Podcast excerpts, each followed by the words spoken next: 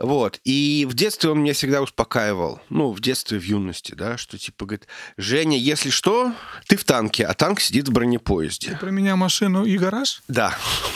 Понятно, да. Так и есть. Фу, мы не делали это очень давно вообще, да? Я уже забыл, как делают.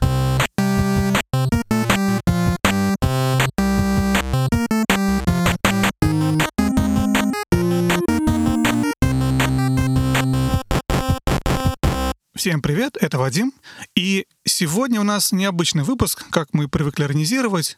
И в какой-то мере он действительно необычный. С момента предыдущей записи мир успел очень сильно измениться, и для нас было очень сложно в такой обстановке, как ни в чем не бывало, говорить про игры.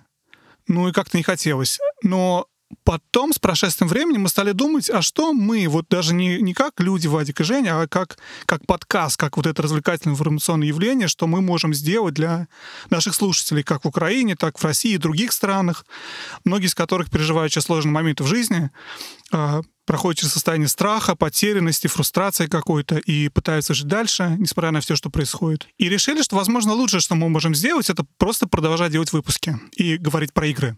Потому что игры — это то, что нас объединяет, это то, что нам помогает пережить трудные времена, это то, что все еще может приносить радость. Это то, что помогает нам не забыть, что мы все еще цивилизованное общество, в котором есть место не только вот этим первичным физиологическим потребностям, как потребности в еде или в безопасности, но и потребности более высшего порядка в, в самореализации, в причастности к чему-то большему. И, как мне кажется, игры помогают многим из нас в этом.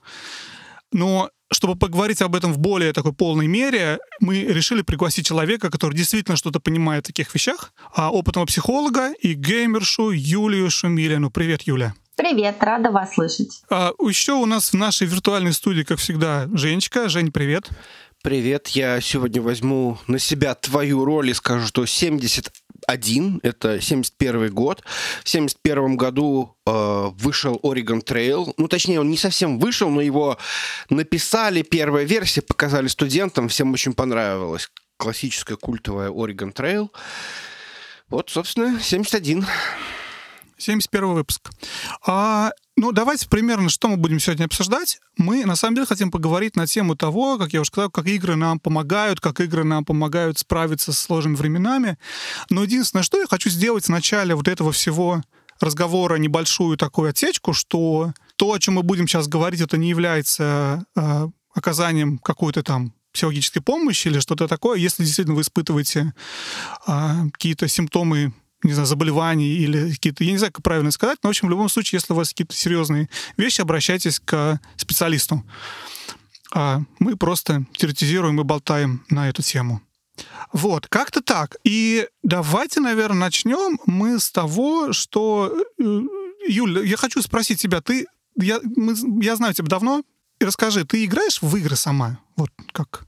Как, гейм, как гейм, если ты геймерша, ну во что ты играешь? Вот если быть честной, я сейчас э, с этим завязала, но э, какое-то время назад играла много и с удовольствием я предпочитаю РПГ. Сейчас я играю в Ведьмака, прости господи, в третьего. Играю в э, такую игру про зелья, potion, такой средневековая стилистика. И ребенок подарил мне э, Tales of Plague. Вот, я боюсь в нее играть вот она на слишком большой скорости, поэтому я, значит, играю в нее, вижу, бросаю мышку и иду, значит, э, играть обратно в Ведьмака. То есть сейчас нет, но не так сильно, как раньше. Ну, вот раньше, конечно, стратегии, РПГшки, всякие там Might and это все мое. Ну и, конечно, да, я замазана в геншине немножко. Да ты что? Вау! Стыду своему! Да. Наконец-то у нас кто-то, кто может про Геншин-то. А, значит, меняем тему. Сегодня говорим про Геншин. Только не со мной. Я хотел, на самом деле, начать с того, что когда я, ну, видишь, я проснулся 24 февраля, у нас все это началось еще ночью, до того, как мы спать легли. Но я помню, когда я проснулся 24 числа, у меня был рабочий день, было очень тяжело работать. Жень, я знаю, ты потом брал э, выходной, я брал выходной в пятницу, только потому что работа совершенно не получалось, в каком-то там дум-скроллинге, чтении новостей очень тяжело было что-то сделать. И в какой-то момент, вот в пятницу уже, 25 числа, я пытался заставить себя поиграть в какие-то игры, и я обнаружил, что у меня абсолютно совершенно ничего не получается. То есть я не могу отключиться, и я не могу заставить себя заниматься тем, что мне приносит удовольствие. Ну, приносил раньше удовольствие.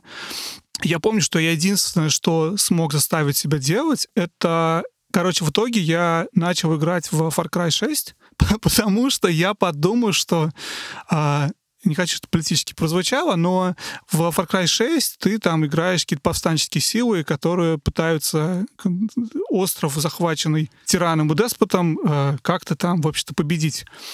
Я вот почувствовал, что вот мне что-то хочется вот, вот как-то вот противостоять такому злу, как могу. Вот. Но, тем не менее, все равно давалось мне это супер, супер тяжело. Вот с большим таким, с большой такой сложностью. И но, тем не менее, через какое-то время все равно как бы я смог там включиться в какую-то игру и как-то свою себя на время отключить от от, от вот этого вот состояния какого-то стресса и необходимости там читать новости, что-то такое. То есть у меня было, было усилие большое, которое помогло мне это сделать. Я, на самом деле, не знаю, Жень, ты как вообще хочешь что-то тоже сказать про, как ты справлялся? Ну, мне поначалу было очень сложно играть, и это был действительно какой-то там совершеннейший э, скроллинг, э, хотя, откровенно говоря, я в какие-то моменты времени у меня что-то получалось, но это было действительно очень тяжело и как-то очень... Я понял, что какие-то вещи я, например, просто бы вот, ну, наверное, не мог э, играть, например, э, с одной стороны, очень хотелось играть в какой-нибудь This War of Mine, но я понимал, что я просто не выдержу, я просто, что называется, не вывезу в это играть, потому что это было бы очень эм, эмоционально тяжело, как минимум. И поэтому я пытался, наоборот, идти в какие-то совершенно бездумные игровые активности, где особо думать не надо, и просто такой вот церебральный способ забить свое вот это вот эмоциональное состояние. Да, я бы присоединилась тем, что, ну, как бы на игровой э, деятельности моей там не отразилось, но отразилось на рабочей. То есть такая ситуация, да, она как бы глубинная, вызывает какие-то серьезные э, реакции, типа бей, беги, да, то есть э, есть люди, которые там начинают проявлять агрессию, есть э, там, где, ну, которые пытаются сбежать, и это ну, на большом количестве наших там моих друзей отразилось, что там люди реально брали билеты и улетали из страны, то есть это было видно прям, эта активность, там создавались чатики по миграции, вот это все. А есть еще такая более интересная интеллектуальная э, реакция, которая наблюдается, она уже как бы идет из более высших структур мозга, это замри. Да, это когда ну, как бы животное, человек замирает. И вот это как бы моя реакция. Я как бы легла в кроватку, это понятно, да, и как бы у меня затормозились там всякие реакции и желания, там действительно там пролистывание телефона и какая-то там деятельность а, ожидания, то есть, знаете, как замедленная бомба. Люди реагируют по-разному, и, ну, как бы, там, это такая, ну, редкая, ну, как бы, угроза жизни, как бы, возникает, поэтому реакции уже начинают такие трудно контролируемые появляться. Вот вот с этим присоединюсь. Я, откровенно говоря, э, сменил некоторое количество регулярных э, привычек и регулярных способов ну не то чтобы развлечения, а именно э, времяпровождение на какие-то другие активности я для себя открыл э, вот с этого момента, например, аудиокниги. Я много слушал, много читал, э, много, например, начал читать э, какую-то классическую литературу, ну, точнее, слушать. То есть я наконец-то прочитал э, точнее, прослушал того, тот же самый процесс Кавки. Э, я почему-то решил, что мне обязательно нужно прослушать День опричника. И вот это вот все, оно как-то как-то меня, может быть, немножко компенсировало, то есть оно как-то рефлексировало с тем, что происходит, но при этом э, все-таки, ну, отчасти отвлекало. Э, игры были, может быть, не совсем в, в какой-то вот в кон, в тон, и это было наверное, объяснимо. Я тоже читала, кстати, присоединюсь. Я читала четвертую мировую Курпатова. Там, конечно, больше было о каких-то там цифровых историях и про искусственный интеллект, но все равно, как бы, да, вот я присоединюсь за чтение, меня тоже ну, как бы я сместила активность на чтение, да. Вернемся к, к играм. Мне на самом деле интересно э, узнать, Юль, твое мнение на тему того, насколько вот эти игры действительно обладают терапевтическим эффектом в том плане, что в состоянии стресса, насколько они могут нам помочь или не помочь, вот этот стресс как-то пройти, и как вообще на самом деле психологическое сообщество смотрит на игры сейчас? Если можно сказать, что психологическое сообщество в общем, какая-то есть общепринятая точка зрения? Относительно стресса, ПТСД и... Начнем с того, что есть э, сотни психологических подходов различных, и так как это все очень такая недоказательная тема, то и, соответственно, психологи, психологическое сообщество очень разделяются по собственным подходам, и там есть такие, скажем, классические представления о том, что игры зло, и что там они там отвлекают, мешают, что это зависимость, но нет, ну как бы психологи подходят подходят к этому, скажем так, как э, еще одному виду деятельности, как компенсации. Есть такая история ну, про то, что вообще игры э, — это обязательная часть э, человеческого существа. Мы играем в игры, начиная с трех лет, и осваиваем навыки, общения и все остальное. И игры вообще важны. И для человека это привычная деятельность. Вот. Все очень просто, то есть всему надо знать меру, то есть если это не вредит, вредит, и если это как-то контролируемо какие-то процессы, то я вот лично не вижу никаких проблем с играми. И про стресс можно сказать следующее. Ну, во-первых, а, игра — это зона положительного подкрепления и успешности. То есть это то место, где вы можете достигать целей, и если не получается, это никак на вашу жизнь не влияет особо. И вы можете перезагрузиться или выиграть другую тактику. То есть это то место, где вы достигаете успеха в безопасной среде. Вот. А опять же, есть такая вещь, как дофаминовое подкрепление. Да? Это когда э, человек упорядочивает в систему какую-то сложную штуку, да, например, там какую-то там тактику, стратегию и так далее, и если у него получается сложить это в какую-то там, ну, стройную систему, то мозг его как бы бустит и дает ему чувство эйфории. Поэтому за чувством эйфории в игры люди, конечно же, идут и эмоционально включаются, и там есть различные эмоциональные регуляторы, как вы понимаете, которые ну, управляют эмоциональным состоянием. И со стресса как-то это все уходит. А, я понимаю, что тут есть такой термин эскапизм, вот, и я о нем, ну, как бы не часто его сейчас встречаю и, скажем так, не очень его люблю. Я бы сказала о том, что игровое пространство — это некий safe space, а, где можно контролировать то, что с тобой происходит, есть поддерживающее сообщество, и в состоянии стресса это важно. Стресс э, вообще по-хорошему, да, стресс нужен нам для того, чтобы мы убежали или избили врага, то есть для того, чтобы мы совершали какие-то действия по выходу из тяжелой ситуации.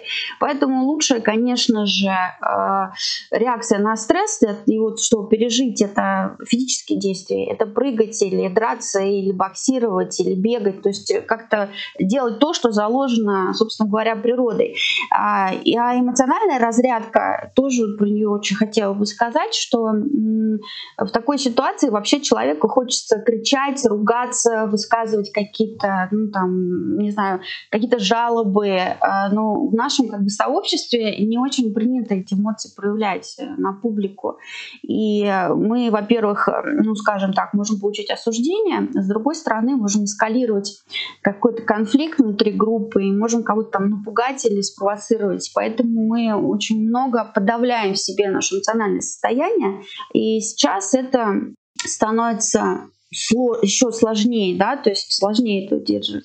А, Поэтому в игре можно эмоционально разрядиться. Можно как бы ругаться, можно совершать какие-то действия, имитирующие насилие, можно там, не знаю, там кричать или еще что-то в этом духе, если это игры какие-то онлайн. То можно получить поддержку сообщества от того, что ты там говоришь или делаешь, и это, конечно, неоценимая часть а, во время стресса, как бы так я сказала. То есть ты считаешь, что это валидная замена, то есть то, что я не иду кому-то морду бить, это нормально, что я кому-то морду в игре набью, я, в принципе, вот этот стресс тоже немножечко выйдет у меня за счет игры? Или все-таки все равно мне нужно какие-то делать физические упражнения, чтобы действительно мое тело и мозг синхронно поняли, что как бы дело выполнено, из-за которого стресс был? Э, побегать. Я вот рекомендую побегать, помахать руками, потому что все-таки адреналин, он нам с мышцами работает, он работает с телом, да, и, то есть mm-hmm. я, я бы сказала и то, и то, то есть сочетанный эффект, то есть одно другим заменять не получится. Mm-hmm. Поэтому, в общем, можно и подраться с кем-нибудь в бойцовском клубе, как бы, и играть. У меня есть вопрос э, такого рода, а вообще игры, ну, по крайней мере, современные видеоигры, это больше такой play pretend или, или это все-таки какая-то церебральная активность? Точнее, наоборот, не церебральная, а вот, э, как это сказать, э, именно вот спинномозговая активность. А, смотри, а, значит, тут какая история? То есть вы про, про игры точно знаете больше, чем я. А, во-первых, ну там есть как минимум мелкая моторика, да, это то, что мы как бы там нажимаем на мышку, нажимаем на клавиши, ну, да, там да, усиливаем да. реакции, вот это то, что относится а, к тому, что ты говоришь там церебральной реакции, там а, рефлексы и так далее. А, с другой стороны, есть мощное увлечение э, лимбической системы, эмоциональная привязка. А, я как бы говорила об этом с очень крутой косплеершей Мелиссы, если вы ее знаете, она косплеила Трис Меригольд э, из Ведьмака, то есть это мы с ней находимся в одном культурном каком-то угу. контексте. И э, есть очень серьезная именно эмоциональная привязка, то есть э, различными способами много лет делается так, чтобы было эмоциональное вовлечение. Я даже могу привести пример, что я когда играла в Neverwinter Night, это был миллиард лет назад. Я ужасно расстроилась после того, как у меня закончился роман с персонажем, который был вот в такой маленькой, не знаю, там несколько пикселей картинки. Он вел со мной несколько диалогов на протяжении нескольких миссий, а потом бросил. И я два дня рыдала. То есть э, Сволочь. тут тоже есть вовлечение вот такого рода. Это очень как бы глупо с одной стороны, а с другой стороны Мелис, работающая в игровой индустрии, говорит, что да, конечно, что ты хотела, ты должна быть э, вовлечена. Вот, то есть эмоционально это тоже все участвует. Э, ну, как бы лимбическая система участвует, и, наверное, больше, чем вот эти вот рефлекторные вещи. Именно из-за этого ты хочешь прийти и играть. По-моему, как-то смотрели, обсуждали в чатике до этого, что там атмосфера, там милые персонажи или какие-то ну, эмуляция отношений между вами, дружеских, может быть, романтических, это тоже заставляет нас идти в игру, на самом деле. Ну, интеллектуальная составляющая тоже есть, то есть нужно там что-то подумать, как-то решить, куда-то пойти. То есть я думаю, что бьют из всех орудий, на самом деле, для того, чтобы, ну, как бы вовлечение было более таким серьезным. Юль, тогда такой вопрос. А чем это все отличается от... Чем игры отличаются от других медиа? которые тоже позволяют нам, ну, ну окей, не эскапизм, если эскапизм, это плохое слово, там safe space, я читаю книжку, читаю книжку, и там в книжке у меня тоже все хорошо, там какие-то, я убегаю от сегодняшней жизни. Угу. Там тоже есть вовлечение, тоже включены там и лимбические, интеллектуальные системы, все включено туда, там пугалки. А, единственное, что ты идешь по той дорожке, по которой тебя ведет автор, или там ты получаешь те эмоции, которые были заложены в этот сериал или были заложены в эту книгу, и влиять на это ты не можешь. Вот. То есть, если это какое-то направление, от которого тебе легче, да, и тебя выводит из тревожки или там, не знаю, из какого-то а, состояние во что-то более позитивное, то, может быть, это и хорошо, да, потому что, ну, в зависимости от того, что ты выбираешь.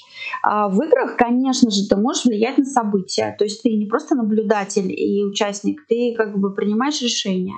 И в общем и целом в ситуации нестабильности возможность принимать решения а, — это такое исцеление, то есть ты что-то контролируешь, то есть э, если там есть ощущение, что, о боже, я ничего не контролирую, все происходит без активного участия, то тут ты свой контроль восстанавливаешь и говоришь, так, вот у меня контроль есть, навык есть, поэтому будем распространять его на реальную жизнь.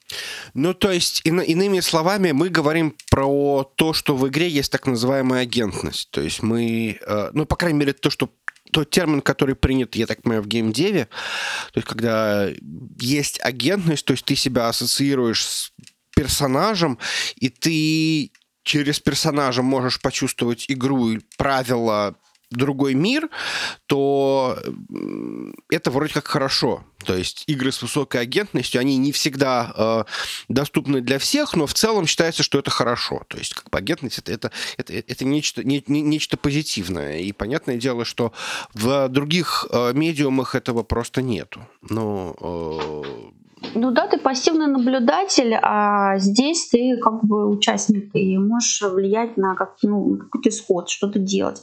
То есть э, выбрать игру, сохраниться, перезагрузиться там, решить, что тебя сегодня хватит. Это очень крутые, кстати, возможности, которых у нас нет в реальной жизни, а в игре есть. Ну, на самом деле, я вот думаю про то, что я совершенно такой идиотский пример и представляю себе какой-нибудь сериал во времена до, до игровые, да, до того, как игры появились, но были mm-hmm. уже какие-то условно сериалы, которые все смотрели, какие что там смотрели все. Рабыни Заура. Э, нет, нет, нет, нет, стой. Богатые тоже плачут, я возраст свой показываю Рабыня Изаура была первая. да, это правда. Юля тоже свой возраст показала. Юля, мы не должны свой возраст так показывать. Мы могли бы скрыть. На Геншины, на Геншины остановиться. Мне, мне рассказывали. Я, я, я читала в Википедии. Мама рассказывала. Да. И такой вопрос, что на самом деле люди, которые смотрели сериалы тогда, когда, особенно в 90-е, когда это были какие-то очень тяжелые времена для, для э, для многих смотреть эти сериалы позволяло немного отключиться от своей текущей жизни и переживать вместе с персонажами вот этого сериала. То есть какое-то такое вот, знаешь, воспоминание не мое личное, но вот какое такое. Вот, мне кажется, такое было. Несмотря на то, что ты не мог управлять судьбой этой рабыни Заура или там просто Марии или кого-то еще. То есть все равно какая-то у тебя есть же со... Я тоже хочу поспорить, но мне кажется, я пытаюсь понять, э, насколько все-таки вот эта вот агентность, как Женя назвали, даже не агентность, сколько управление персонажем, возможность сохраняться, важна. Потому что если у персонажа, с которым ты себя ассоциируешь в сериале, в фильме, тоже складывается все хорошо, это же тоже вот этот вот э, некий safe space. А, да, я бы сказала даже, что раньше до сериалов были книги с той же самой, э, собственно говоря, с, ну, с тем же функционалом. А еще есть такая вещь, как мечтание и фантазирование, которое О, тоже примерно это делает. Э, смотри, я как сказала раньше, да, если это ведет тебя в какую-то хорошую историю, да, увлекает тебя, то да, пусть ведет. Это такое, ну, возможность расслабиться, mm-hmm. да, исследовать mm-hmm. за кроликом в белом в нору. А, вообще вовлечение это основное основная движущая сила вообще искусства. То есть литература или фильмы, или там просмотр картин, они все направлены на то, чтобы зритель ассоциировал себя с э, персонажем, с главным героем. Э, и тогда, в общем, у него будет большой интерес и к книге, и к фильмам, и к сериалам и так далее. Да, есть разные способы отвлечься, да, если ты хочешь сказать, есть способы отвлечься от того, что тебя беспокоит.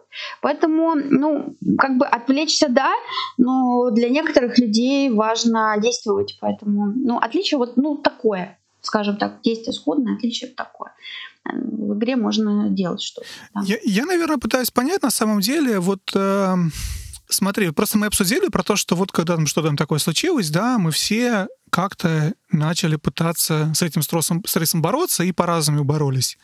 Там кто-то там начал книги читать, кто-то в игры. Надо ли, наверное, такое, надо ли пытаться в стрессовой ситуации, например, пытаться заставлять себя играть в игры, потому что, скорее всего, тебе даст это больше выхлоп, а поможет стрессом больше. Я понимаю, что, может, идиотский вопрос, надо ли заставлять себя играть в игры, но я пытаюсь просто как бы теоретически вот этот все это, все, что я сказал, объединить в одну, в одну картинку. Потому что то, что я слышу, что игры, наверное, более эффектное средство для э, вот этого создания space и для выхода вот этой энергии, которая образовалась в результате стресса, чем просто чтение книги или просмотр видео. А, смотри, э, организм, а, у него есть автопилот. Он управляет процессами в тот момент, когда ты отвлекаешься или не можешь, или устал. Если тебе не хочется, я бы посоветовала прислушаться к нему. Потому что игровой процесс, а особенно принятие решения, ну, вы как ребята, работающие в бизнесе, понимаете, для того, чтобы принять какое-то решение, нужно приложить усилия. И если ресурса нет, и усилия прилагать mm-hmm. нужно большие, то, соответственно, это будет э, хуже только для человека. Если вы в силах, вас распирает там гнев или агрессия, и вы хотите и поиграть, и вломить, то, ну, это, конечно же, себя ограничивать не стоит. Но если вы хотите полежать или почитать, или подумать, или поразмышлять, ну, к телу лучше прислушиваться. Оно, в общем, во-первых, вас переломит, если вы будете с ним бороться, да, а во-вторых, оно как бы говорит вам всегда правильные вещи. Ю, Юль, слушай, а вот такой вопрос, на самом деле, просто меня интересовало давно, и мне кажется, я знаю на него ответ, но хочу услышать, что ты об этом думаешь. Вот такие стрессовые ситуации, когда тебе хочется инстинктивно читать новости, которые, в принципе, ты ничего сделать с этим не можешь в большинстве случаев, только как бы дальше охеревать, да, и дальше стресс увеличивать. А если хоть какой-то положить, я не знаю, если глупо вопрос, ты хочешь положительное в чтении новостей безостановочном? А, ну, тут, смотри, немножко зайдем там издалека, да, когда встречаются два бойцов петуха, и один из них сильнее, то второй понимает, что, ну, как-то на инстинктивном уровне, что ему сейчас вломят, да, и он смещает свою деятельность. Он начинает камешки там перебирать, перышки чистить, ну, в общем, отвлекается mm-hmm. от агрессии для того, чтобы уйти из этого конфликта. А, скажем так, прокрастинация примерно так же работает, да, что когда нам что-то не нравится или мы понимаем, что там какой-то большой стресс, то мы, соответственно, пытаемся там, не знаю, посуду помыть, там, не знаю, порисовать, там, роман сесть писать, что-то вот такое. И вот это вот, есть еще тоже там такая история про крыску, которые научили стимулировать центр удовольствия, да, и она сидит mm-hmm. и, значит, долбит лапочкой по кнопочке для того, чтобы постоянно получать это удовлетворение. Вот это примерно вот такого рода деятельность. С одной стороны, это дает иллюзию контроля. То есть ты читаешь, понимаешь, можешь получать информацию. С другой стороны, э, вот есть нюансы. Я прочитала вот буквально недавно в четвертой мировой в книге у Курпатова. Там пишут о том, что поток информации, который мы получаем сейчас при помощи скроллинга, не успевает обрабатываться. То есть э, мы получать и получаем, а переварить и делать выводы, проанализировать, там, а, изменить деятельность на основе этого мы не можем. Поэтому как бы иллюзия контроля есть, а, в общем, результата нет. И, конечно же, когда ты пролистываешь очередную ленту, у тебя появляются какие-то новости, то есть ты ждешь, ну, например, да, ну, что все закончится, да, что это все ошибка, что это 1 апреля, и вас разыграли. Вот еще такая есть история. То тут, э, ну, как бы выделяется вот этот вот дофамин, да, для того, чтобы ты начинаешь типа разбираться в том, что происходит, либо процесс идет. Поэтому лучше, конечно, информационное поле для себя ограничить определенным образом, то есть э, игнорировать вообще нельзя. У меня недавно была клиентка, которая построила свою жизнь на игнорировании вообще, то есть она отключилась от новостей, от всего и э, обнаружила там очень сильный упадок сил. Она как бы реально очень плохо себя чувствовала, заваливала как бы все свои задачи рабочие, и э, оказалось, что ну, интерес есть, то есть это очень важно для нее история настолько, ну, она жизненно важная. Э, но если игнорировать ее, да, и не давать э, пищу, не давать информацию для того, чтобы усмирить вот эту вот паникующую часть или напуганную часть, э, у тебя вся энергия от жизни потратится на то, чтобы ее как бы положить на пол, да, и не давать ей читать новости. Поэтому mm-hmm. ну, вот, вот все вот идет, вот все вот середина идет, э, все разговоры идут о том, что вот правда посередине, да, ни в одной крайности, ни в другой что читать новости надо, потому что э, мозг ищет выходы, он пытается разобраться с ситуацией. А все время скроллить тоже не нужно, потому что нет времени на обработку информации, вы не можете решить ничего. Поэтому ну, дозированно с обдумыванием, а, с моментами, когда ты можешь то, что ты проглотил, переварить, вот, угу. вот как-то так действовать. Так, ну а если говорить про какие-то негативные аспекты игр, эм, может ли игра на самом деле заменить какие-то важные вещи в жизни. Я имею в виду не в хорошем, а плохом смысле слова. То есть, когда люди либо зависят от игры, либо в фактически главное достижение в играх, а все остальные игры, они... А, а все остальные достижения уже не важны. То есть меня вот этот вот волнует вопрос, э, может быть, не применительно к текущей ситуации, просто мы пытались что-то делать про игровую зависимость, но э, я так понимаю, что международная как-то ассоциация э, здравоохранения классифицировала игровую зависимость как не в смысле лудоманию, которая вот азартное, именно увлечение азартными играми, а именно игровую зависимость, но там действительно какой-то есть э, сложный спектр, там есть критерии, там человек посвящает этому там большую часть времени, там пропускает работу, игнорирует, ну то есть вот такие вот вещи, э, но все-таки в целом как понять, что человек зависим и в каких случаях нужно уже, я не знаю, бить в колокол вообще, насколько это плохо? Я добавлю от себя, что, может быть, не обязательно, когда ты именно зависим, а когда действительно ты применяешь игрой реальную жизнь, потому что вот то, что Женя начал, да, про, про достижения, достижения. Потому что не обязательно это зависимость тебе от этого есть. Но ты перестаешь стараться в жизни, потому что тебе все и в игре неплохо. Ага, я поняла. Вот тут как бы рыба ищет где глубже, человек где лучше. А, и здесь, в общем, как бы достижения достигаются легче, если ты шарики лопаешь, там, например, в Лайнс там, или что-то в этом духе. А, конечно же, человек стремится туда, где у него получается, а не туда, где ему тяжело. А негативные аспекты такие. И принцип тоже очень простой. У вас есть жизнь, да, и в ней есть ограниченное количество дней. И это количество сокращается ежедневно. А время, которое вы проводите э, в игровых достижениях, должно быть дополнением оно должно быть плюсом к вашей жизни и там, добавлять ей красок или радости, а не заменой реальности. Потому что э, как бы получение там, не знаю, разноцветных ачивок это очень классно, и это вырабатывает дофамин, но ваша жизнь в это время проходит. И в какой-то момент э, как бы этого жаль, просто вот человечески жаль.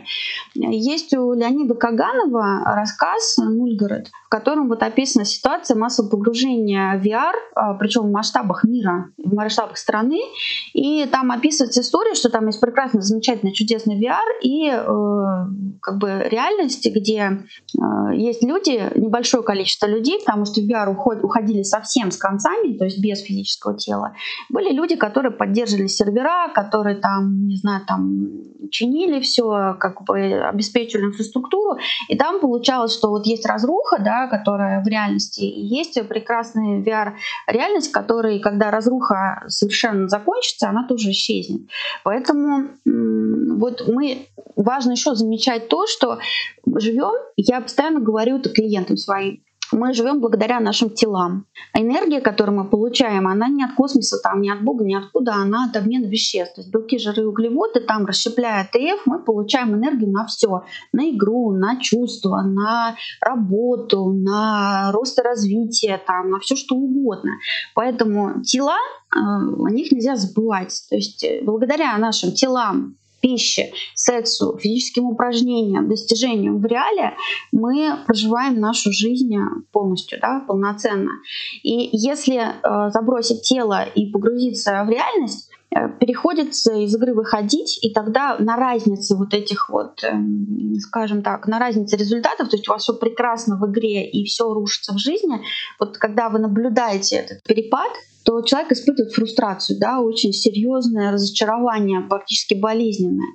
И чем больше этот разрыв, тем хуже из этой игры выходить, да, и уже не говоря про то, что ну, жизнь тоже идет как под откос.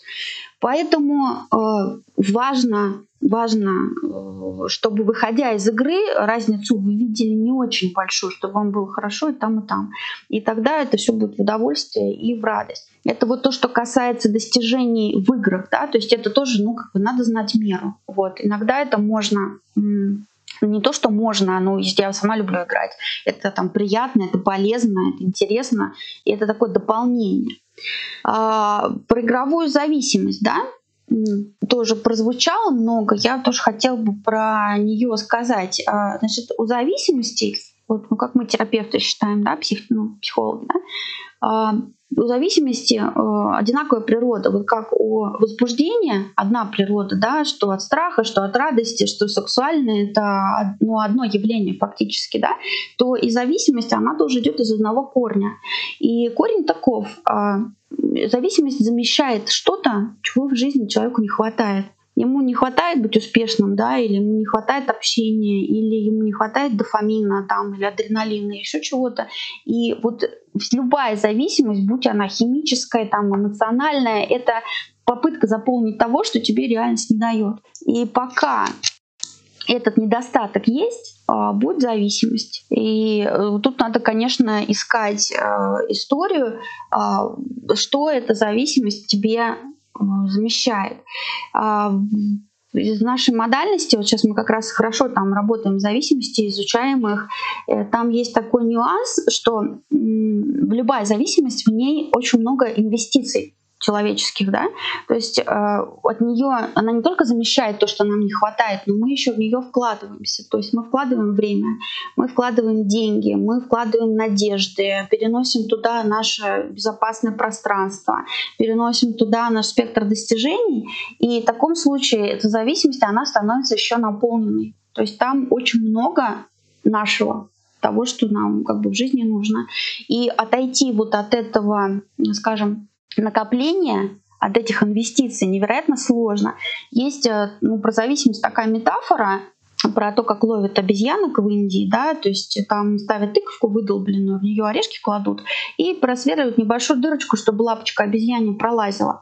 И обезьянка хватает орехи, у нее кулачок становится больше, и она не может вытащить обратно.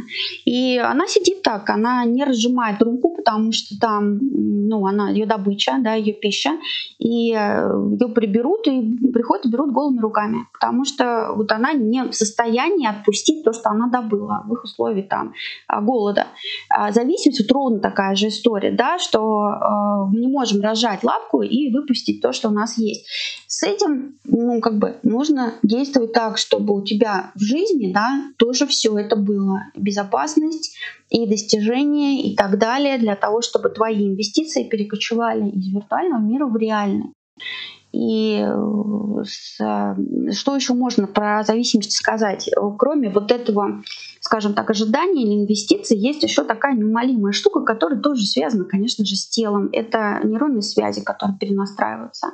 А, так как используются скажем так, специальная, ну, скажем, система вовлечения, то то, что касается любимой, э, любимой деятельности, там, игровая это зависимость, любимый человек в эмоциональной, либо это наркотики, либо это игра в казино, э, все, что связано вот с этой деятельностью, становится легким, приятным, насыщенным и дает огромный отклик. Это потому, что у нас в мозгу протаптываются такие дорожки между тем, что мы делаем, и, скажем, вот этим вот, ну, как бы предметом нашей зависимости.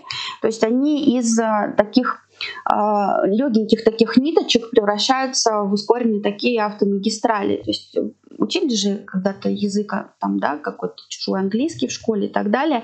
Есть вот это ощущение, что ты проламываешься сквозь э, густой такой подлесок и тяжело, и вот, вот до зуда прям буквально в конечностях, это вот когда нейронные связи нарастают, когда они только появляются. Как, когда уже э, эта дорожка торена и не раз, и там электрические импульсы проносятся просто какой-то ужасной скоростью, то э, нам гораздо легче пойти и сесть играть, чем э, жить свою жизнь. Нам гораздо легче пойти и нажраться, чем, скажем так, э, решить проблемы с семьей. Э, и когда выходит на уровень вот этой вот, ну, как бы нейропластичности, да, когда нейронные связи формируются, когда биохимический процесс стоит уже на стороне зависимости, то здесь уже, конечно, нужна помощь. И как, ну, как можно определить, что все не очень хорошо, да, что в реальности ничего не получается? То есть какие-то простые действия не получаются, какие-то сложные действия не получаются, мыслительный процесс э, сложный. Когда тебя сшибает все время, то есть ты вот садишься что-то делать и говоришь, нет, я лучше там поиграю. И вот тут уже можно обращать на это внимание. А, есть такие вот, э, скажем так, э, схемы того, как зависимость работает, и с ней работать можно, и с ней работают и психологи, и психотерапевты, и психиатры, и э, все, что э, связано вот с борьбой с зависимостью, оно не связано с отказом. от игр. То есть э, либо ты не играешь больше никогда, либо ты зависимый. То есть вот когда ты закрываешь вот эти все потребности в жизни, возвращаешь инвестиции, налаживаешь свой биохимический, э, скажем так, фон, то да, можешь продолжать играть, и зависимость, она отступит. Вот как-то так. Ну, слушай, у меня столько вопросов, я даже не знаю, с чего начать. Но давай вот с последним про зависимость поговорили, потому что мы с тобой. А но ведь если, например, человек зависим от... Ну, не будем про наркотики говорить, например, от алкоголя, да? То есть какой-то бывший mm-hmm. алкоголик. То есть он же не может потом вот эти проблемы все решил и немножечко выпивать? Или может? Потому что в моем понимании, как бы, если кто-то был алкоголиком и потом э, с этой зависимости слез, этот человек больше не пьет никогда, потому что у него э, один выпитый бокал вина сразу все это раскрывает. И мне кажется, не то же самое ли с играми. То есть, если действительно у тебя была диагностирована зависимость, ты ее поборол, то тебе играть нельзя, потому что ты можешь вовлечься в это опять во все. Угу. А, смотри, как бы химическая зависимость добавляет еще вот что. Она встраивается в обменный процесс. То есть у тебя, э, скажем, происходит физическая ломка, когда у тебя отсутствует стимулятор, алкоголь там в частности. Поэтому здесь э, идет уже лечение, ну, разговор о том, что здесь поступление химического вещества идет. И раньше, действительно, ты совершенно прав, а, ну, как бы совершенно нормальное, естественное лечением а, любых зависимостей было прекращение. То есть никогда не пить, никогда не встречаться общаться с человеком, с которым у тебя были эмоциональные нездоровые связи, не играть в компьютерные игры вообще. То есть как бы обрубить. За счет этого обрубания происходит вот что. То есть ты начинаешь э, жить свою жизнь, и у тебя нейронные связи через полгода, год перестраиваются. То есть тебе гораздо более интересным становится секс или там, не знаю, чтение, или достижения какие-то по работе, или просто на велике гонять. Ну, по-разному. То есть мы ждем, когда вот эта автострада от тебя до игры, она распадется на такие мелкие дорожки, там, в другие какие-то вещи. А, возврат инвестиций — это тоже недавнее такое, такое открытие. А, замещение того, что у тебя в жизни не хватает, это тоже какая-то история там ну, десятилетия или чуть больше. Поэтому скажем так, полное вот такое вот обрубание, если дело касается, ну, как бы без химических каких-то историй, то да, я считаю, что возможно. А, я как бы нет, нет, ну, как бы химический элемент а, в игровой зависимости, да, это биохимия мозга и нейронные связи. Вот здесь как бы стоит, возможно, прерваться а, и дать им перенастроиться немножко, чтобы вот с этой, скажем так, с накатанного пути сойти. Но при всех прочих прочих равных, а, когда в жизни потребность закрыта, и ты получаешь от жизни то, что тебе не хватало, и то, что ты брал в игре, после того, как ты возвращаешь свой safe space э, в свой дом, ну там, или там, скажем, еще куда-то, э, то, э, скажем, не так тебя держит. Я вот то, что касается игровой зависимости, считаю, что играть можно. То есть вот можно, да. Не, ну я, я понимаю, что, наверное, все очень сильно зависит от того, что это за проблема, потому что если условно это студент, который или там очень более младшего возраста, и, условно говоря, если он играет в доту целыми днями, но при этом не ходит в школу и так далее, и есть с этим проблемы, то, наверное, все-таки нужно как-то это больше контролировать. Я правильно понимаю? Ну, это тоже не факт, что это зависимость, да, обязательно. То, что... Ну, кстати, вот это самая интересная для меня тема, потому что я могу про себя сказать. Вот ты сказал, или тоже такой момент, что вот если тебе больше хочется играть, чем делать что-то, мне всегда больше хочется играть, чем делать что-то. Но я не думаю, что это зависимость. Хотя, может быть, я не знаю, может быть, я просто не, не, не диагностированный. А, вот и, наверное, в этом вопрос, собственно, а где, где, собственно, эта грань. Потому что, в принципе, играми жизни не мешают, и я всегда буду скорее работать, чем играть, потому что надо работать. Но, тем не менее, если меня спросить, я бы только делал бы, что играл. Наверное. Тут как? Смотрите, что получается. Я вот вообще совершенно бросила. Вот вообще. То есть мне сын присылал ссылку, как вылечить игровую потенцию. То есть он очень хочет, чтобы я играла. Ну, как бы он как-то чувствует какую-то связь со мной, когда мы говорим об игрушках. А, тут, получается так, что сейчас вот в реальной жизни, да, у меня там куча там учебы, интересов, я там больше устаю, чем-то занимаю, и вот как-то оно ушло совершенно без всякого насилия, нажима и чего-то. Ну, может быть, это как бы возраст, конечно, рабыня Изаура здесь срабатывает.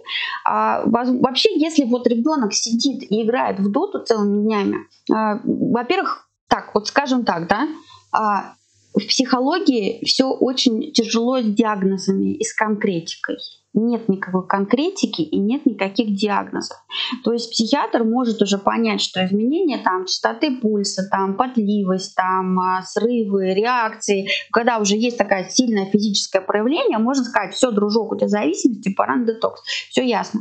То, что касается психологов и терапевтов, первое, что мы делаем, да, мы не ставим никаких диагнозов и не говорим, ты там зависимый, или у тебя там, не знаю, тебе надо бросить играть, прекратить. Первое, что психологи спрашивают, они говорят, а, а что это для тебя? Для чего это тебе? Почему тебе хочется больше в доту? Что тебе это дает? И вот по этим вот э, ниточкам, да, зачем ты пришел, что ты получаешь, чего ты лишишься, если ты бросишь играть, это вот основное, да. И если здесь понятно, что ребенку там ну, нет успеха в школе, да, и он лучше в доту кого-нибудь замочит, чем он там провалит контрольную по физике.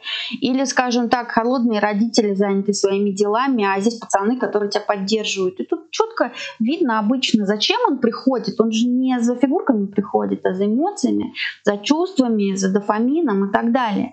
Кто-то приходит там, как книжку почитать, да, ну вот я в Геншин захожу исключительно потому, что там прикольно. То есть мне нравится там русские какие-то там ходят, какие-то китайцы, там японцы, что-то какая-то сложная картинка, и я вот в Китай не могу поехать, да, в Геншине побегать могу. То есть для меня это такое, скажем, ну, путешествие там или литературное какое-то приключение. Я там страшный фанат Ведьмака, и мне прям очень-очень-очень-очень нравится к этому прикасаться ко всему.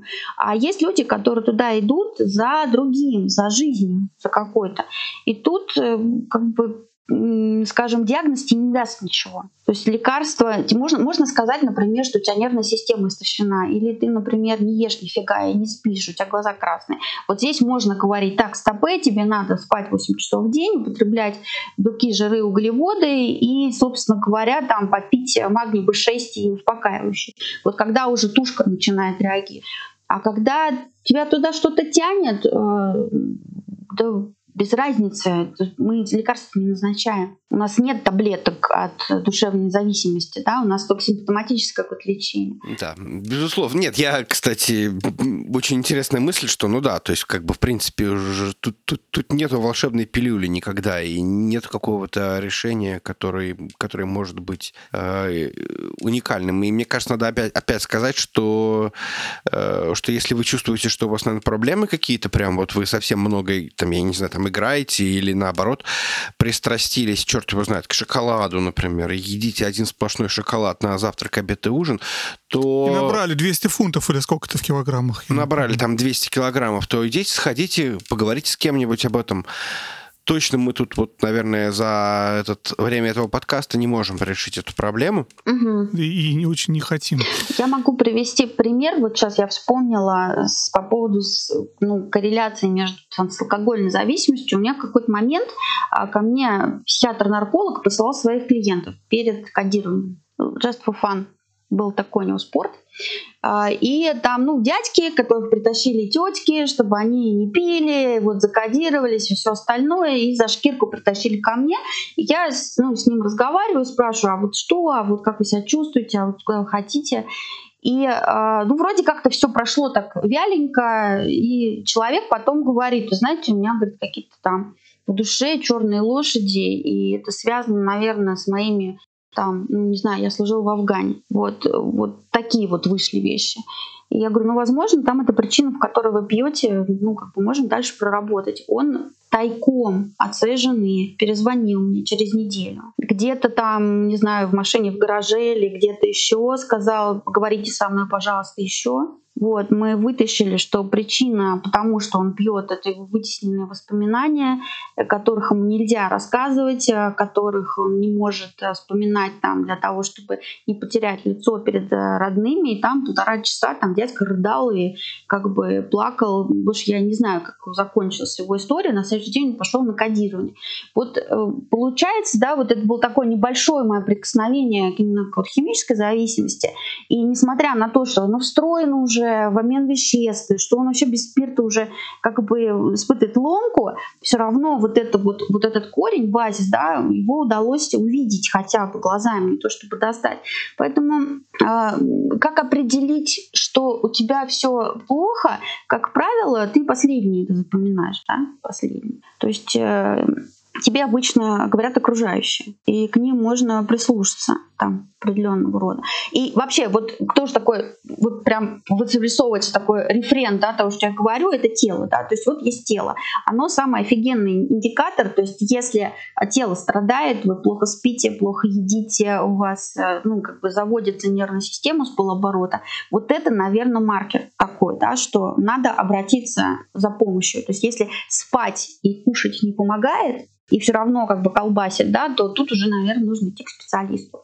Вот. И пока вот зашла речь, вот пока ты, Жень, говорил про то, что волшебные таблетки не существует, я вспомнила про волшебные таблетки, такие как антидепрессанты, да, что они все-таки есть, их все-таки назначают не я, а психотерапевт или психиатр.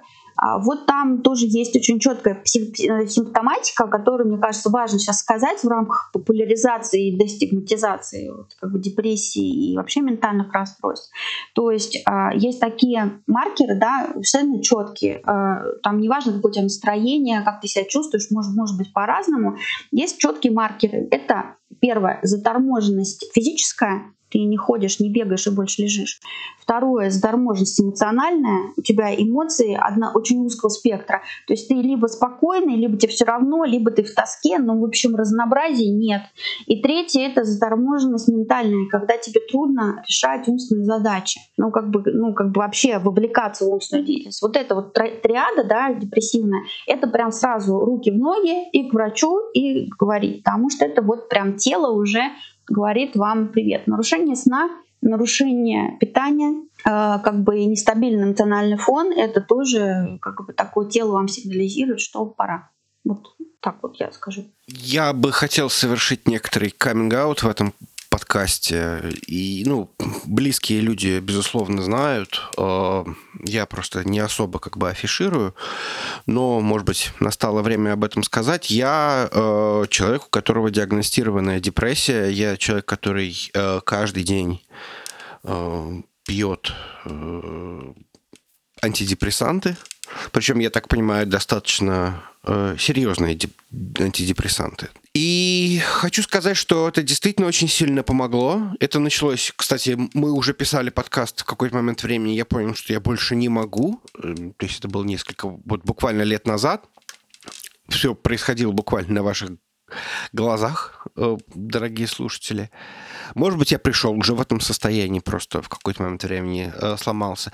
Это действительно помогает. Но э, не могу сказать, что это тоже серебряная пуля, что это какое-то универсальное средство, потому что это позволяет выйти на какой-то более-менее функциональный уровень, а дальше начинается очень сложная и тяжелая работа по приведению себя в какую-то норму.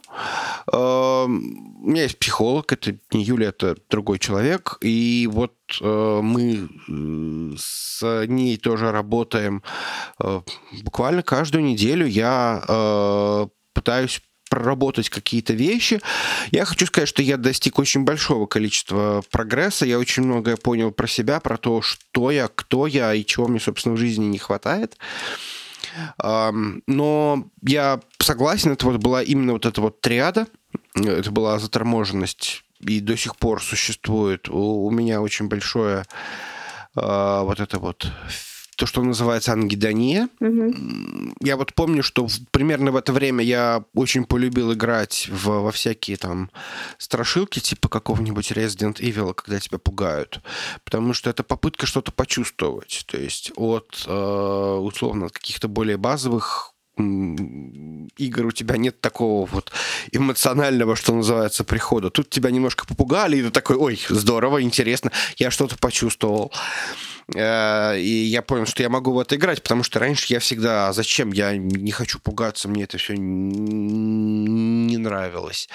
И поэтому, в принципе, мне игры, с одной стороны, помогают, с другой стороны, кстати, как ни странно, я немножко усугубил ситуацию тем, что внезапно выяснил, что есть еще то, о чем мы говорили, это вот бэклог депрессия, ну, это не совсем депрессия, но в целом то, чего у нас очень сильно, мне кажется, меня, и Вадима волновало, у нас такая э, регулярная тема в подкасте, это то, что у тебя очень много игр, а ты точно вот все это не можешь употребить, и поэтому тебе от этого плохо. Но у тебя, к сожалению, есть деньги, чтобы их покупать, и ты их покупаешь, и они у тебя стопочка копятся. Я добавлю, добавлю, добавлю боли. Не то, что они просто лежат, они у тебя уже куплены. У нас 300 игр куплены в Steam. 300. Хорошо. Промолчу. Промолчу. У Вадима, у, у Вадима по последним подсчетам, а он же у нас очень системный э, человек, который очень любит системы. И вот, по-моему, по последним подсчетам там было больше тысяч. Ну, неважно. Так, мы не меримся. Не, не меримся бэклогами. Ну, большому кораблю, большое плавание. У нас просто ребенок э, младший накупил столько, да. Не меримся бэклогами. Ну, да, Жень, продолжай. Бэклог депрессия угнетает, да. Ну, продолжай. Да, это немножко угнетало, но потом в какой-то момент времени я понял, что, ну, собственно, какая разница? Это просто коллекционирование.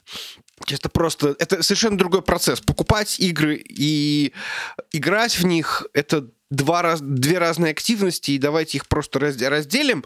И если их разделить, внезапно оказалось, что все несколько, несколько проще. То есть я говорю, вот у меня сейчас, э, я вообще выяснил, что я коллекционер, и у меня это вот периодически возникает. То есть у меня последние несколько недель, у меня развлечения, я покупаю ручки. Я хочу найти свою идеальную гелевую ручку. Очень неожиданная, неожиданная вещь очень. А так. я косметику.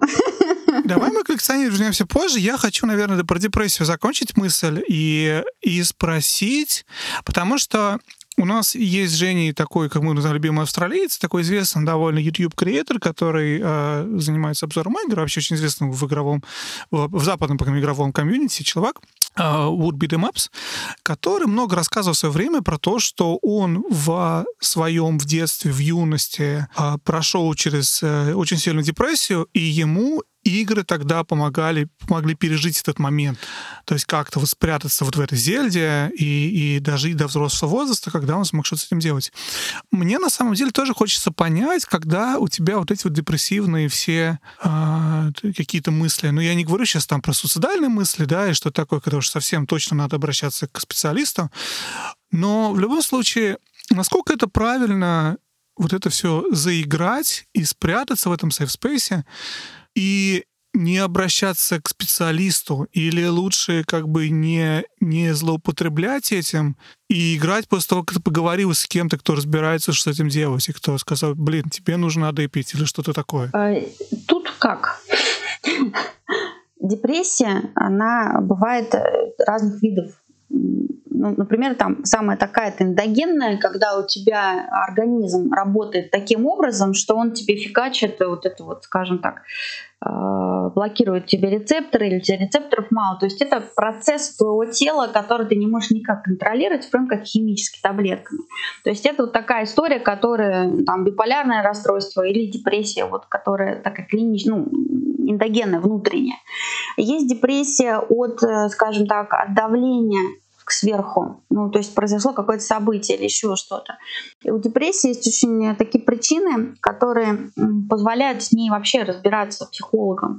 Э, это большая часть депрессии — это запрет на чувства и эмоции. То есть когда тебе нельзя проявлять себя, то есть ты там напуган или ты устал, или тебе надо волочить там семью, или ты на работе там как-то страдаешь, но проявлять этого нельзя. И вот когда ты блокируешь, это одна из таких явных причин, ну, как бы, почему появляется депрессия. Есть там, конечно, другие, но мы про них сегодня говорить не будем.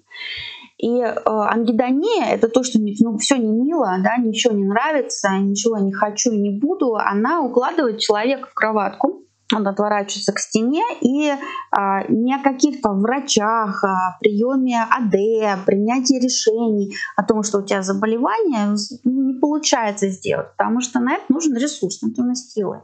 А в депрессии как раз она говорит о том, что сил нет, они уходят, а, ну как бы хорошему, они уходят на блокировку вот того, что депрессию вызвало. То есть вот у тебя есть там 100% твоей энергии, которая дает тебе твоя еда, да, и они генерится.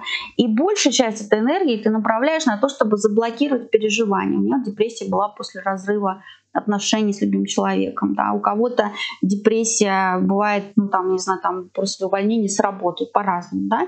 И ты все свои силы тратишь на то, чтобы это как-то э, ну, изолировать. И ангидония — это основная причина, почему человек не хочет идти к врачу, почему он вообще не принимает никаких решений. Принятие решений — это же труд огромный. Реально это пахота такая вот, там должна быть много энергии на это. И здесь я могу про депрессию вот что сказать сказать, если какие-то чувства появились, например, Женя говорит про то, что его пугало то есть страх, да. Вообще, если депрессивного человека выбросить, э, я не знаю, там где-то посреди темного леса, то адреналинчик, который к нему приходит, он может как бы на время эту историю от, ну, отложить. Я сказала бы так, у меня, конечно же, была депрессия, причем атипичная, я была абсолютно счастлива в течение этой депрессии, то есть мне было очень хорошо. И меня спасало, знаете, что перелет в другую страну, когда другой язык, другие люди, и у меня тело пугалось. Оно говорило, так, подождите, подождите, мы сейчас, у нас съезд крокодил из ближайшего болота, поэтому нам надо консолидироваться, собраться и на, как бы как-то выпасть из этого. Я вот через это тоже вот вышла сама, пока добралась до АД. А, и с играми, если в депрессивном состоянии у человека появляется желание играть, там, орать, а, агрессия, славьте Господи, это прям очень крутой признак. Если вы через игры вытягиваетесь из ангидонии, если вы через игры хоть какая-то мотивация возникает, например, там, я не знаю, там шарики полопать, где-то добыть этого дофамина чертового, да, там хоть как-то, то это прям ура, да здравствуй. То есть, ну там можно в этом, конечно, зависнуть, но главное, а, ну так как это запрет на чувства и на эмоции, если через игры вы эти чувства начинаете чувствовать, страх, там, желание набить морду, еще что-то, то это прям отлично. Ну, то есть, э, окей, там зависимость и эскапизм, но если в депрессии захотели поиграть, да, да, здравствуй. И как бы очень круто, и давайте через это выходить уже вот через эти чувства, да, позволять их себе сначала в игре, а потом позволять их себе и в реальности. И тут вот как бы, я думаю, тоже можно здесь выбраться. Ну вот, а, кстати говоря, про э, побить кому-то морду, очень часто игры э, упрекают и, может быть, отчасти сознательно и разумно в какой-то ультражестокости. Вот за это время я как раз прослушал э, классическую книгу э, под названием, как они, мастера Doom, Masters of Doom. Это про id Software, которая вот, ну, известна тем, что два Джона, Кармак и Ромеро эм, сначала создали там Капитана Кина, а потом Вольфенштайн, Дум и вот это вот все. Я понял, что там действительно Ромеро был немножечко такой двинутый, но им было, именно было очень прикольно делать что-то совершенно очень жестокое. И, откровенно говоря, это была даже на текущий момент можно сказать, что уровень жестокости действительно немножко выше среднего, потому что э, в случае с Вольфенштайном, например, это было убийство других людей. Они там кричали про мамочку, как выяснилось. Ну, там поскольку звук был очень плохой, то мы, может быть, этого всего и не слышали. Там э, Гитлер, который погибал в конце, прощался с Евой.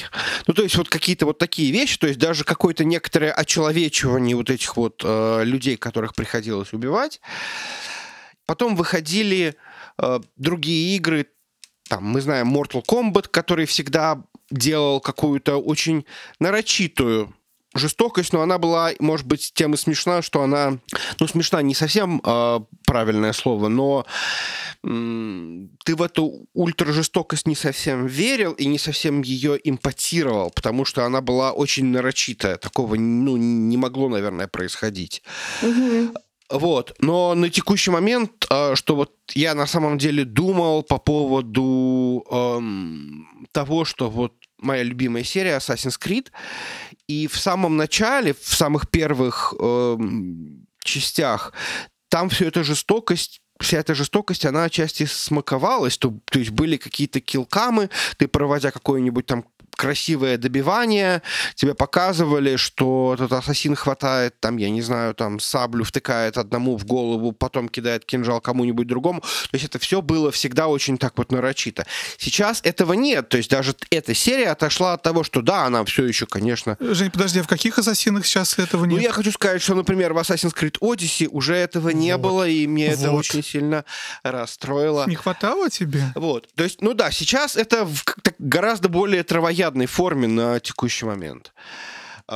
Мало того, в некоторых случаях при этом забавный момент, это просто я продолжаю свою мысль, что есть, например, целое издательство, которое отчасти, можно сказать, играет в это ультранасилие как основную фишку. Ну, причем как бы немножко травоядно, но все равно. То есть это компания Devolver Digital. У них, кстати, презентации тоже такие. Я эм, на E3 там же очень часто э, это вот... Как, как, как зовут? Да, кровь кишки, вот это вот все, она в крови стоит. Это какая, Нина или... Нина, Нина Нора? да. Нина. Вот, он там стоит вся в крови и так далее.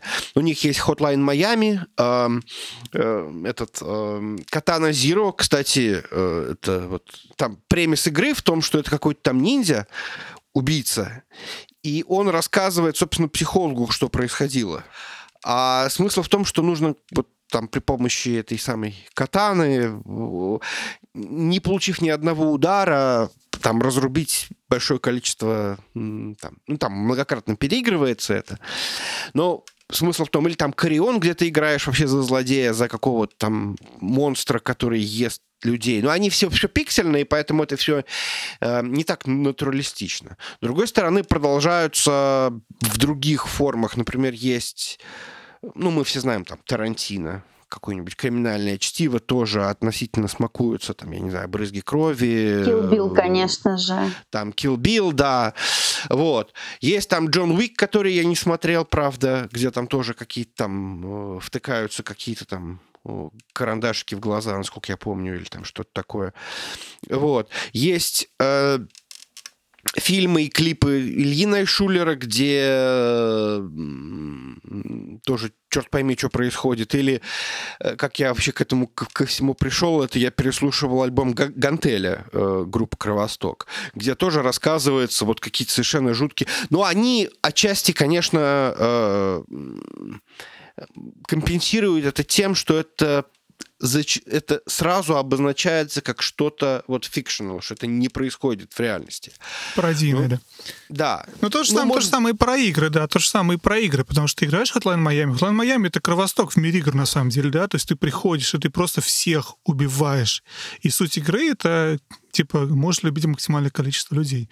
Ну, да, сори, продолжай мысль. Э, вопрос в том, насколько это все опасно и насколько это все нужно вот скажем так. Нужно ли нам это и насколько это опасно? Как можно с этим играть? Как, как э, можно я, кстати, очень напугался. У нас вчера в школе в соседней э, был вроде как сначала сказали, что это был актив-шутер, активный стрелок, mm-hmm. но потом выяснилось, что это вроде как не совсем. Кто-то говорил, что это бомба. И, ну, в общем, в любом случае школа была закрыта. Слава богу, никто не пострадал, но я очень сильно перепугался. То есть, ну, в Америке-то и... у нас вообще сплошь и рядом. Да, я понимаю, но каждый раз всплывают как раз эти все игры. Э, в случае с Колумбайном первым делом всплыл Doom, э, всплыл э, там... Это же все всплывает та самая пресловутая Дока 2, про которую кто-то там рассказывал, да, где можно наматывать кишки полчаса или что-то еще. Вымышленное, но все равно. То есть вот игры и вот это вот ультражестокие вещи, насколько они, насколько они вообще влияют на э, происходящее. Угу. Uh, у меня такая вот есть ремарка, я сегодня, когда готовилась э, к, этому, к этой записи, я думала про то, что есть такая шутка, uh, знаешь, Вася, ты такой интересный, ты слышишь только то, что хочешь услышать. Да, мне говорили, что я интересный. Вот сейчас я буду рассказывать э, какие-то вещи, да, и опять же это все будет так, с одной стороны там так, с другой стороны сяк, и я боюсь, что вот сейчас из того, что я скажу, будет услышано, что я интересный, да, а то, что я все время хочу услышать то, что хочу, пропадет. И так вообще-то вообще так случается, поэтому я немножко переживаю. А, значит так, насилие и жестокость. Жестокость — это следствие сниженной эмпатии. Да? Оно может быть врожденное, когда мало зеркальных нейронов человека, и он просто не понимает, что другому человеку больно. Он не переносит на себя переживания другого. То есть э, мухи отдельно, котлеты отдельно. А, и это ну, какая-то ну, психопатия определенного рода. И у нас в популяции 2% психопатов, у которых ну, практически нет зеркальных нейронов. Это, скажем так, люди бесстрашные, отважные, которые успешные, ничего не боятся. Все их нет этого сдерживания.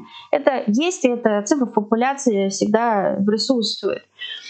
А, я очень удивлен. Это, оказывается, до хрена. Я думал, это гораздо меньше. Ну, окей, я сейчас очень ну, сильно Вот ну вот так, да. Ну как бы я не то чтобы сильно изучаю этот вопрос, но как бы скажем так, э, это это меньше, чем общая популяция, но все равно она присутствует.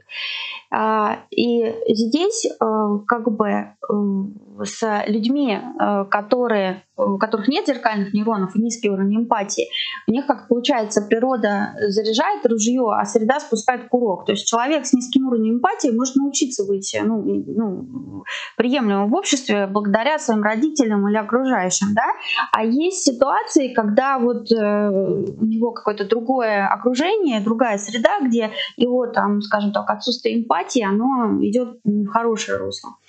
Э, значит, что еще можно сказать? вот про то, что ты говоришь, про э, то, что игры, жестокие игры вызывают там, у детей, там, у подростков, у людей с стабильной психикой желание применять это все как актив-шутер или, там, скажем, там, по примеру Колумбайна, э, есть такая проблема, это повышение толерантности к насилию. Да? То есть если маленький ребенок увидит что какие-то насильственные действия, например, как мама с папой ругаются, там большой такой категория клиентов, которые это нанесло сильную травму в детстве, они боятся насилия и говорят, что ну, как бы для них это было травматичное событие. Но со временем, если они наблюдают это явление чаще и чаще, больше и больше, у них толеранция повышается. И такие люди, которые вырастают в семье с насилием, да, там, со скандалами минимум или с рукоприкладством там, э, или там, социальным насилием как максимум, а с ними происходит вот что. Они считают, что это находится в пределах нормы.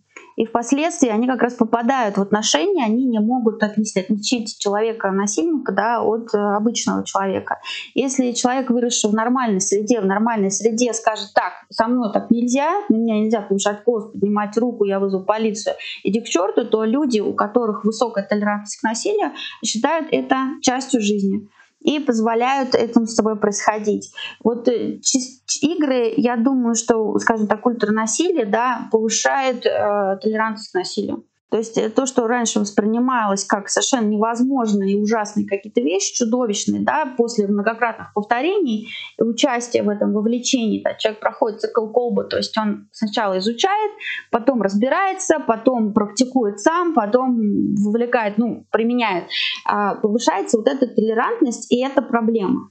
То есть уже не так страшно орущие, визжащие люди. Ну, вот, например, ваша бабушка, если заглянет там за плечо во время какого-нибудь там дума, да, она скажет, господи, какой ад, какой кошмар, а ты так усмехнешься и скажешь, да, господи, ерунда какая. Вот это пример разницы, да. Это вот одна сторона медали. Вот здесь можно про порно у вас в подкасте говорить? Я, ты не поверишь, Юль, я хотел спросить тебя про порно. Вот на полном серьезе я сижу и жду, потому что эта же тема супер, супер, супер э, релевантная и, и связанная о том, Ох. как э, всякое, условно говоря, э, порно с жестокостью влияет на количество преступлений на сексуальной почве. Я, я ждал просто, мы перейдем, и ты сама перешла туда. Давай. А потому что здесь очень такая близкая связь вообще с толерантностью. А, знаете, смотрите, человек устроен как? А, у него есть э, триггеры, которые вызывают в нем возбуждение, да, и впоследствии приводят э, к эякуляции и, соответственно, продлению рода, ну, в гипотетическом каком-то смысле. И эти триггеры, ну, там, они э, как бы четкие, это различные части женского тела, увеличенные эстрогеном, да, то есть это губы, это волосы, это глаза, это цвет кожи, какие-то такие вещи, которые на бессознательном уровне действуют на мужчину. А есть еще такая штука интересная, которая называется условный рефлекс и положительная подкрепление.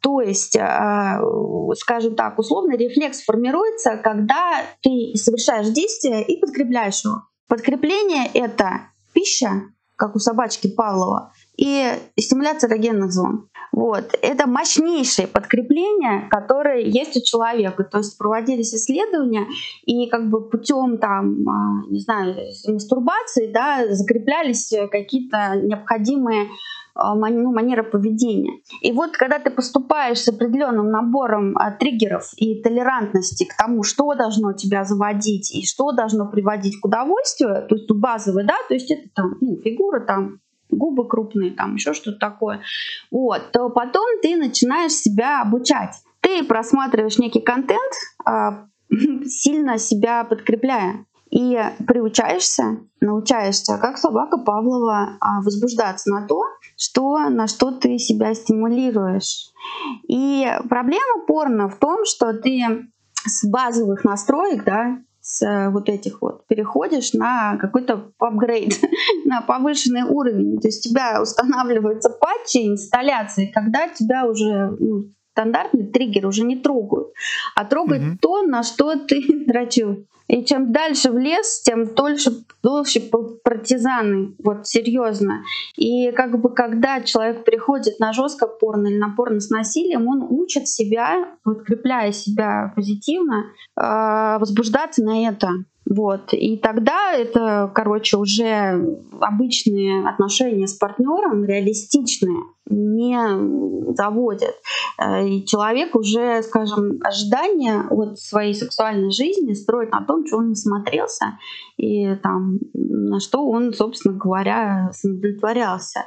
И здесь как бы порно это хорошо и там важно, но такой эффект есть. Э, и он ну, прям совершенно четкий. И там есть какой-то толк на эту тему, он совершенно вот не моральный, не то, что фу, как вы можете смотреть, типа гадость. Нет, вообще это нет. Вы просто а, отучаете себя от живых... Ну, нет, люди, которые там заходят слишком далеко в просмотр, да, отучают себя от реальности, а встретить э, ну, как бы партнершу или партнера, который будет соответствовать твоим ожиданиям, нереалистичным, ну, хуже, и от этого вот фрустрация, разница между тем, что ты ожидаешь, и тем, что у тебя есть э, в порнозависимости, ну, там, или вообще как бы вот в порно-мире, и между тем, что ты можешь реально иметь. И очень грустно, когда человек остается наедине со своим кулаком, понимаете, и у него нет э, обмена энергиями. Там. Что-то мы все про мальчиков, да про мальчиков я вот немного, ну, продолжай.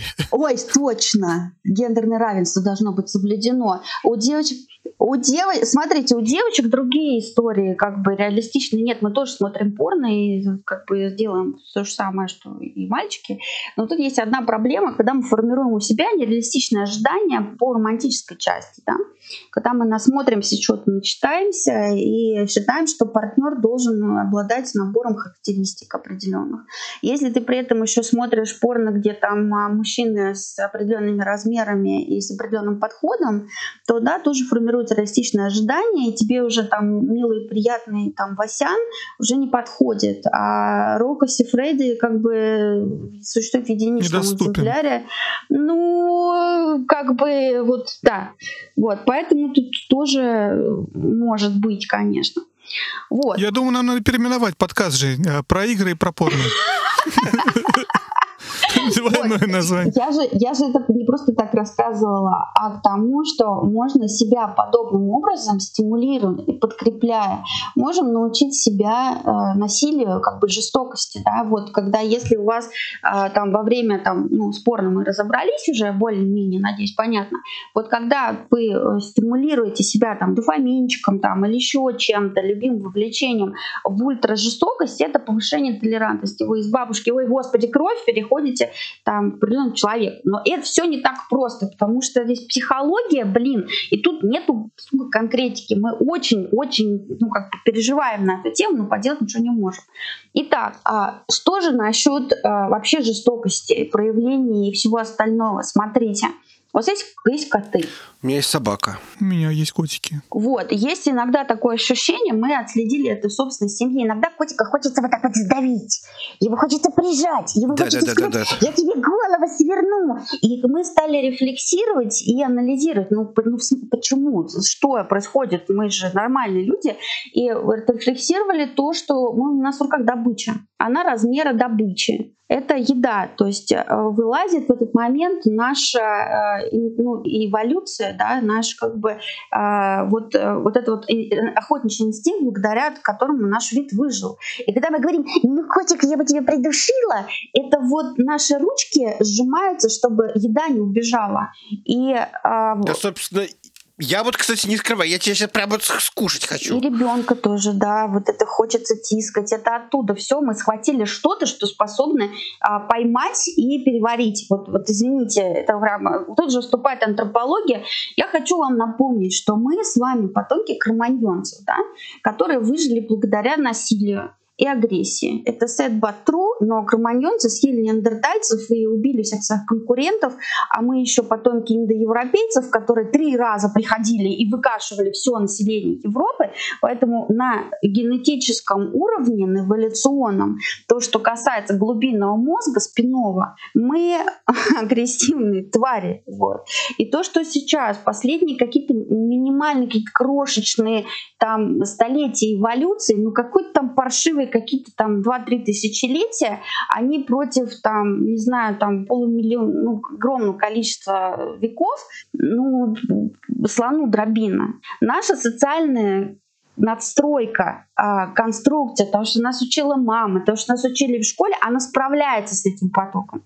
Но по сути, по сути, вот тестостерон, который, которым обладают э, молодые особи, самцы Homo sapiens, он как раз на то, чтобы ты был агрессивный, чтобы ты дрался, чтобы ты отбивал мясо, чтобы ты грохал конкурента, тащил бабу за волосы в пещеру, и вот это все. И эволюция, она такая зараза, знаете, что вот она как вода дырочку найдет. И где-то вот это желание агрессии, оно будет вылазить. С этим можно справляться, у нас есть там настройки там другие, есть лимбо- лимбическая система довольно большая, есть неокортекс, мозг, мы умные, мы понимаем, что если ты сейчас кого-то убьешь, то ты как бы твоя жизнь, ну как бы можем прогнозировать будущее, но пока человек молод и он наполнен тестостероном, ему э, насилие, агрессия приятные.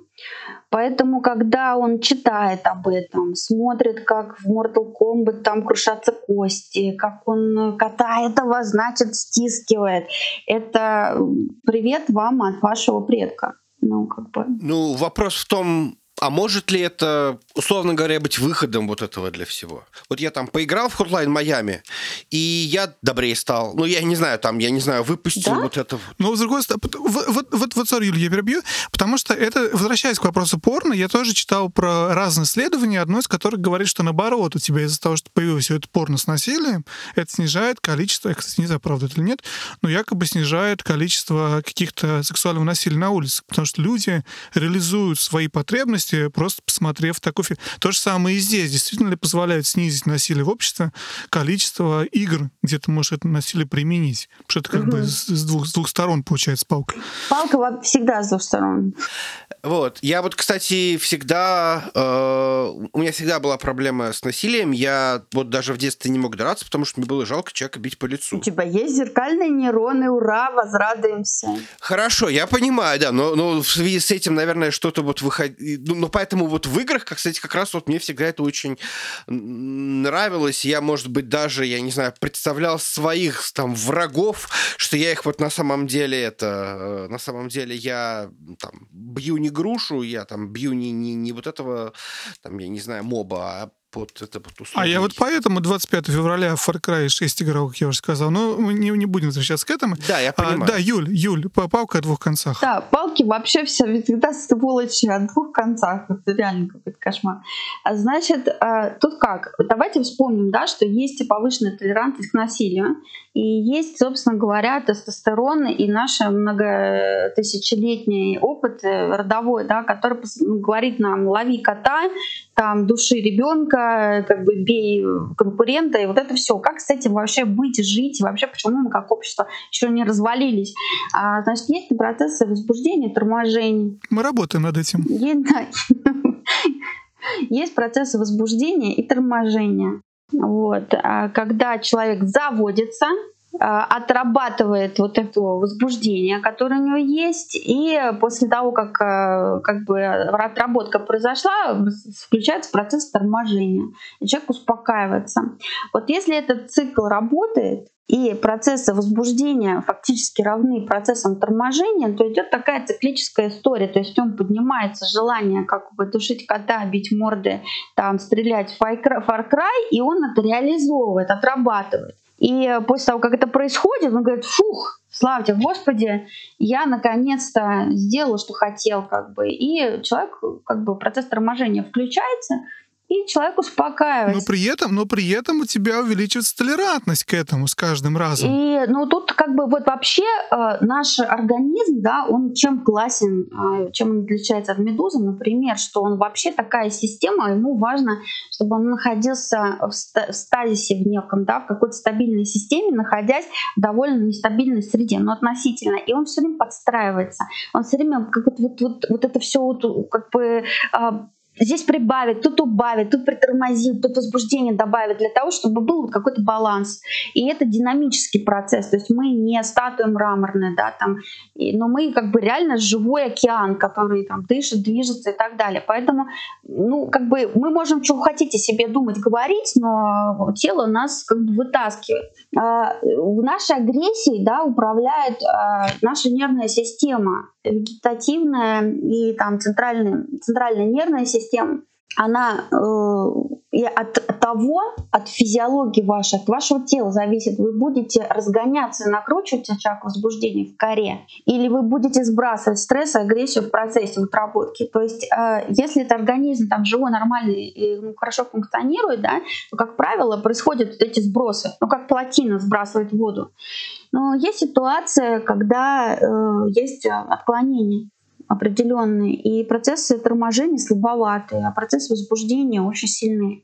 А, например, с посттравматическое стрессовое расстройство, там вообще оно характеризуется на том, что есть постоянный очаг возбуждения, который очень сложно разрядить.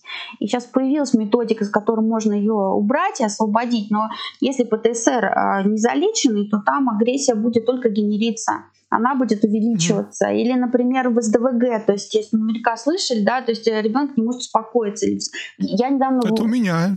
Я, кстати, меня никак диагностировать не могут только. Ну, продолжать. Да, ну как бы взрослые тоже все время переключаются, тоже процессы возбуждения преобладают над процессом торможения.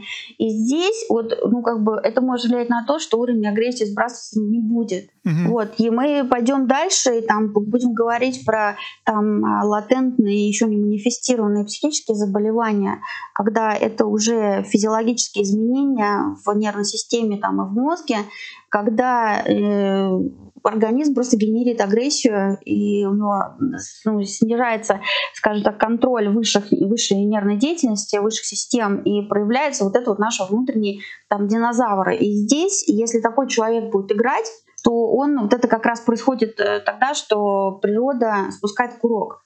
То есть человек, которому это заложено, да, и агрессия нарастает, и он еще наиграется, и в этот момент он может, э, это, ну, это, скажем так, да, все практически там насильники и стрелки, если поговорить, кроме игр, они еще находятся, например, в ситуации травли или в ситуации э, как бы неблагополучной семьи. Э, чаще всего там преобладают побои И чаще... То есть это вопрос, Юль, перебивайте, то есть вопрос получается на самом деле курица и яйца. То есть в данном случае это проблема получается не в том, что игры тебя э, заряжают, и игры заставляют тебя идти и стрелять кого-то, а игры — это всего лишь триггер для того, чтобы это произошло, что, в принципе, возможно, и так произошло бы. И опять же, я сейчас изображаю в своем анекдоте «хочу слышать только то, что хочу услышать», Мгм. но это то, как я интерпретирую твои слова. Да, оно все влияет, да, оно снижает толерантность, но первично не это. Первично как раз вот ПТ, э, ПТСР, да, по-русски это называется. А, Первично какие-то, ну, вообще травматические состояния, первично твой психический уклад, психически кто ты есть, Состояние нервной системы, да. состояние нервной системы, да, а потом уже это уже что триггерит. Но хочется верить, что для основных 98% или сколько вот количество процентов населения это все влияет не так. Наверное, вот. А, Никогда это не бывает чистой воды воздействия. То есть а, э, человек, во-первых, там есть а, какие-то вещи в детстве, да, то есть, как правило, дети, ну, люди или дети, которые проявляют насилие, они жестоки с животными в детстве. Мгм. Это говорит об отсутствии эмпатии зеркальных нейронов. То есть им не жалко там щеночка, котеночка. Это говорит о том, что вот патология такая есть, да, которая может Мгм. быть социализована, а может быть нет. Есть среда насилия в семье, который повышает толерантность к насилию с обеих сторон, не только как у жертвы, но и как у насильника. Да? То есть есть два пути из вот таких вот а, неблагополучных а, семейств, да, либо в агрессора, либо в жертвы, либо это вообще меняется все там, как э, неваляшка там с ног на голову.